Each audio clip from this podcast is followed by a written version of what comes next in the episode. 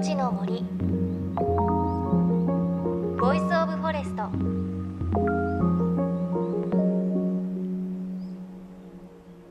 おはようございます。高橋万里恵です。JFN38 局を結んでお送りします。命の森 Voice of Forest。この番組は森の頂上プロジェクトをはじめ全国に広がる植林活動や自然保護の取り組みにスポットを当てるプログラムです。各分野の森の賢人たちの声に耳を傾け森と共存する生き方を考えていきます。さあ梅雨本番ですね。この時期のジメジメっとした感じってなんかね嫌な感じもしますよね。私も毎朝ちょっと髪の毛が膨らみがちで少しどうしようかななんて思っていますがただこう外を歩いてると紫陽花が咲いていたりあと我が家お庭にガマガエルが出てきてこういうのはちょっとね楽しみだったりするかななんて思います。あとこの番組で何度かお伝えしている我が家で育てているどんぐりなんですが以前7本ぐらいってお伝えしてその7本は15センチぐらい育ったんですがなんと最近その他の芽がポコポコと芽を出し始めて我が家今どんぐりフィーバーになってます。もうちょっとこんなに育ったらどうしようっていう思うぐらいでちょっとねこの夏はどんぐりと本当に向き合わないといけないななんて思っていますが来年あたりね食事をしっかりすることができたらいいなと思っています。今日はそんな食事のお話です。番組で継続的にお伝えしています。東北沿岸部を中心に広がる森づくりのレポートです。今回取材をしたのは5月末に宮城県岩沼市で行われた千年希望の丘植樹祭。4回目となるこの会はなんと1万2000人もの参加者を集めたくさんの苗木が植樹されました。もちろん私も植えてきました。その模様をお伝えします。命の森 Voice of Forest。今日も最後までお付き合いください。さてこの千年希望農家植樹祭でございますが今年で4回目。これまで15万本を植樹させていただきました。で今年は今までの中で最大の10万本を植樹させていただくことになりました。今日のこの素晴らしい天気に合わせまして植樹をぜひ楽しんでいただきたいと考えてございます。本当に今日はこのようにおいでいただきまして感謝を申し上げまして開会のご挨拶とさせていただきます。命の森 Voice of Forest。今朝は5月28日土曜日に宮城県岩沼市で行われた千年希望の丘植樹祭2016のレポートです。東日本大震災で発生した瓦礫を利用して小高い丘を作りそこに苗木を植えて津波から命を守る森の防潮堤を作るというこの取り組み。各地に広がりを見せていますが岩沼市の植樹祭は今回で4回目となります。岩沼ではこれまでにおよそ15万本の苗木が植えられ市の沿岸部は着実に森が育ち始めています。そして今回は岩沼市長の挨拶にもありましたがなんと一気に10万本の植樹ということで会場には地元岩沼市はもちろん全国からたくさんのボランティアの方が集まっていました。最高のお天気の中で植樹が行われたんです。もちろん私高橋真理恵も植樹に参加しました。会場にいらっしゃった森の頂上プロジェクト理事で日本文学者のロバート・キャンベルさんと一緒に苗木を何本も植えてきました。よいしょこんくらいですか深さ？あそれは十分です、十分すぎる。うんそう。でえっと入れますね。はい、はい。ポットからそうそうそうポトカレ出し出して。ですでにもう水に浸してあるから、はい。結構これはね力強くこう、はい。えー植えておけばしばらくは大丈夫で置いて。土を戻すんですね。はい戻す。よなかなか土いじらないので楽しいですね。そのように見受けますね。頑張ってる。頑張ってる。はいよかはいったです。頑張ってますね。もうすでに力強いですね。はいはい。風に揺れて。風に揺れてですね。それぞれねあのタブの木だったり、はい。白樫だったり赤樫だったりこの東北にあのもともとある食植生をまあ選んであの発芽させるんだけどみんなそれぞれ違うんですね。だから並ばないように隣にあるけど種類みんな違いますね。みんな違う違うようにあの苗をねこれ用意しているんですね。そうするとね僕はねいつもねこれやってて面白いなと思うのは種類が違ってても例えば同じ種類であってもみんな表情が違うんですよ。一つ一つ。種類が例えばタブの木だとこうすごいツヤツヤしててちょっとこう黒っぽいあの葉っぱだけどすっごくこう強い伸びたいっていう子とをちょっとなんかもうできたら教室に戻りたいっていうか外であんまり遊びたくないっていう子と。をでそれをなんか植えてると感じられるっていうのが人と一緒。人と一緒でぐっとこう近づくとあ違う他と違う。で距離をこうなんか10メートルぐらいから見るとみんな同じように見えるんだけど近くで見ると、うん。っていうことそれは食事しないとそうです食事これはしないとそれは多分永遠に多分わからないマリエちゃんの今日の目標は何本ぐらいですか？いやどうしましょうね。でも1万人で10万本って書いてあったので10本植えなきゃと思って。うえーそれでいいの？えーそれでいいの？20本。うん。来ましたね。もうちょっと。30え本。そっかそっか。帰れますかね？30分。30分いただきました。帰れないかな今日は。じゃあ今日は高橋マリエさんによる30本植えを。それだけたらもうすごい気持ちこもっちゃいます。よねそうです。あの絶対見に行きたくなっちゃう。そうそうそう。来年もねまたあの来ますのでぜひねそれをこう思いながら。ねえということで30本目標で意気込んで私2本植樹してきました。いやなかなか1本植えるのも結構ねこう土を掘って戻してとか言ってると汗かいちゃうんですよね。まあ言い訳なんですけれども。ちょっと来年はもっと頑張れるように日々ねこう土と戯れるとか精進しないとなと 思いました。さあそしてこの植樹祭も4回目ということで随分雰囲気も変わりました。キャンベルさんのほか石井達也さんや石川さゆりさん新山しおりさんといった歌手の方も参加していました。フリーライブがあったり会場にはご当地グルメが楽しめるフードコート子どもたちが遊べるキッズスペースがあったりしたんですね。本当にこう地域の大切な行事として根付いているんだなという印象がありました。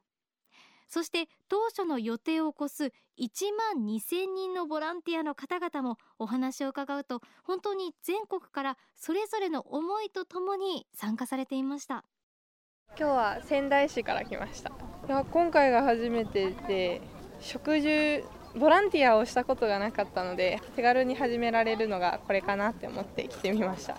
でもここ見て前はもっといっぱいあったのに久々に来て全く何もなくなってたのでプールとかもあったかなって公園もあってでもなんか今何もなくなっちゃっててちょっと寂しいですね。オーストラリアです。で東京で働いてます。上の娘は学校であのこういう活動があることを聞いてとても興味があったからで家族として私たちは、まあ、津波のあの犠牲者のために何か貢献したいと思ってできるだけ多くの木を植えようと思いましたもうすごい感動的な経験です、まあ、将来にはまた戻ってくるときはあの絶対見に来ると思います小花沢です。あの山形県。あ岩沼とお隣さんで姉妹都市でちょっとなってからよ。遊戯フードよ今度遊戯の時を来てもらうわびした。本当に気の毒だべ。一回私だ見に来たんだけどよ。今度ここさ二回目なんだけど。何にもさないとって気持ちだけでもよ。自分だもよいつ何がなるかわかんないしね。うん、本当にいろいろな場所からボランティアに参加されているんですよね。であのオーストラリアの方のお話でこんなこともおっしゃっていました東日本大震災には私たちオーストラリア人もみんな心を痛めていて私は偶然にも日本に来る機会を得たのでできることをしようと思ったということなんですね。また尾花沢市の方もお話を伺いましたがこの山形県の尾花沢市は岩沼市と友好都市で雪の季節は逆に岩沼市の方が尾花沢市の雪下ろしボランティアをしているということなんです。こういった関係もね素敵ですよね。もちろん岩沼で生まれ育った地元の方々もたくさんいらっしゃいました。震災から丸5年どんな思いでこの植樹祭に参加されたのか伺いました。有限会社大友葬儀社大友博之と申します。私は地元岩沼で生まれ育って、はい、もう54年目ですか。この地区も当然ここにもうちが全部あったんですよ、えー、うちのお客様も多数いらっしゃいましたのでね。かなりここの地区の方も被害が死者も出てますので、まあ、岩沼市においては180人ぐらいの方がお亡くなりになっております。ね皆さんを私どもでお手当というかねお世話をさせていただきました、まあ、あのこれからはもう住むことがないという地区なもんですから悲しい部分もあるだろうしやはりこれからの未来を据えての防潮堤ですからこの千年希望農家というこの名称の通りね皆さんいい方に、えー、考えてるんじゃないかなと思います。株式会社笹慶の佐々木圭介と申します。笹かまぼこを名取市閖上っていうところでまあ作ってました。その工場は一番海に近いもんですから流されました家も流されましたんでまあこれで終わりかなとはその当時はね終わりだなと思ってはいたんですけども朝もね起きてもこう嬉しくないのね2つはああしてこうしてってこう考えながらじゃあじゃ今日一日これじゃやるあくる日は何だろう次の日なんだろうってこうスケジュールこう見るんですけど、まあ、スケジュールが真っ白なわけですよね何もしなくていいと。でまあやっぱり何か仕事しなきゃいけないってたまたま工場の跡地にね笹かもを作る、ね、金属の串があるわけ。2000本あったのかな。でこう砂の中にいっぱい出てくるわけですよ。でそれ見てねああやんなきゃいけないんだなっていう思いが出てきて手作りさかもを先に作ってそれから工場を建設というようなことになったんですけど、ね、こういうこういう沿岸ちょうど私ここからすぐ何キロ先ですからやっぱりこの沿岸部にねこう木はあった方がいいですね。絶対。実際に植樹そのされてる時の気持ちっていうかそれ早く聞かないとは思いますけどね。なんかどんぐりの木とかいろいろあるんで小鳥が来たりしてこう食物連鎖じゃないけども鳥が来れば小動物も来る。まあいろんな虫はもちろん来るんでしょうからこうすごく環境のいい林なんじゃないですかね。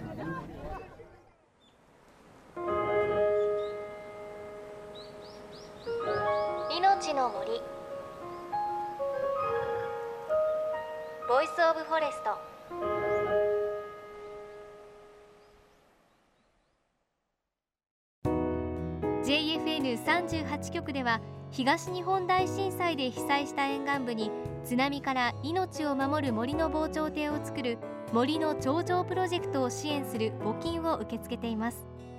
この森の頂上プロジェクトに取り組んでいる AIU 損害保険株式会社では中小企業を災害や事故から守る損害保険のラインナップビジネスガードを提供。AIU では法人会納税協会会員からのビジネスガード新規契約企業1社に対しどんぐりの苗木1本を植樹する活動を行い被災地の復興全国の防災減災に取り組んでいます。詳しくは番組のブログをご覧ください。命の森 Voice of Forest。今日は5月28日に行われた宮城県岩沼市千年希望の花植樹祭2016のレポートをお届けしました。で私このイベント2年目の時に今回4回目なんですけど2回目の時に初めて訪れてその時は本当に全くこうまだ更地の状態で1年目に植えた苗木も小さくて本当にこのプロジェクトって成功するのかななんて半信半疑だったんですがもうね今年4年目ということで行ってみるとたくさんの方がいらっしゃいますしそれまでに植えた苗木は大きくなってますしあ本当にここに森の防潮堤ってできるんだなみんなのこうくつろげる場所にきっとなってくんだろうなってすごく実感したんですよね。なので今私が育てているどんぐりも東北で拾ったどんぐりからできている苗木なので来年再来年あたりにはここに食事をすることができたらいいなぁなんて思っています。冒頭お伝えしましたがどんぐりフィーバーになってるので本当に愛をね込めて育てていきたいと思います。さあ震災から丸5年岩沼市は集団移転が進んで今年プレハブ仮設住宅で生活する人がゼロになりました。これ宮城県内では最も早くプレハブ仮設が解消した自治体となったんです。植樹祭の雰囲気もそうなんですが本当に生活再建と1000年先の未来へ向けた新しい街づくりが始まっています。ちなみにこの植樹祭にも協力している森の頂上プロジェクトは7月から鎮守の森プロジェクトと団体名を変えて全国で活動を続けていくこともこのイベントで発表されました。さあそして番組ではあなたの身近な森についてメッセージお待ちしています。メッセージは番組ウェブサイトからお寄せください。命の森 Voice of Forest。お相手は高橋真理恵でした。の森ボイスオブフォレスト。